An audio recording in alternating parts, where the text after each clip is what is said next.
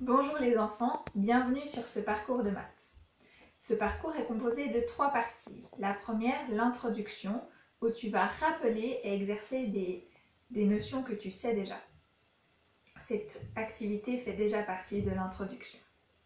Ensuite, il y aura une deuxième partie où tu vas apprendre de nouvelles choses. Et cette partie est composée de deux sous-parties.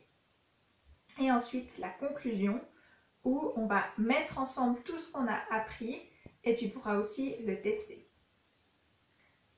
L'entier de ce parcours te prendra environ un peu plus d'une heure. L'objectif de ce parcours est ce que tu vas apprendre en réalisant ce parcours sera de mettre en relation des nombres. Par exemple, tu pourras dire à la fin que tel nombre est par exemple 10 fois plus grand ou 100 fois plus petit ou qu'il est une dizaine plus grand euh, qu'un certain nombre. Ça veut dire qu'à la fin du parcours, tu pourras mettre en relation de nombres, ça veut dire que tu pourras dire quelle opération on fait entre deux nombres pour passer de l'un à l'autre.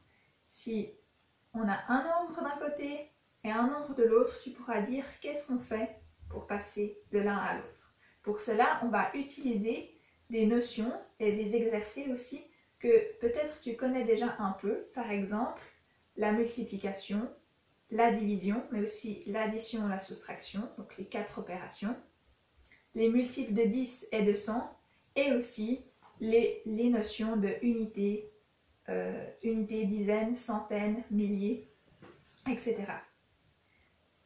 Avant de commencer, je te propose un petit défi. Ce n'est pas grave si tu n'arrives pas à le réaliser tout de suite, car c'est ce que tu vas apprendre au cours de ce parcours. Propose quand même ta réponse, même si elle est incomplète ou tu sais qu'elle n'est pas correcte. Alors, je te montre le défi.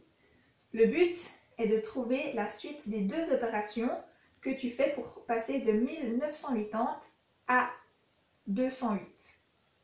Donc, tu as deux opérations à trouver. La première, tu as le choix entre une multiplication ou une division et la deuxième entre une addition et une soustraction. À chaque fois, tu dois aussi déterminer le nombre que tu auras besoin. Bonne chance et bon courage pour ce parcours.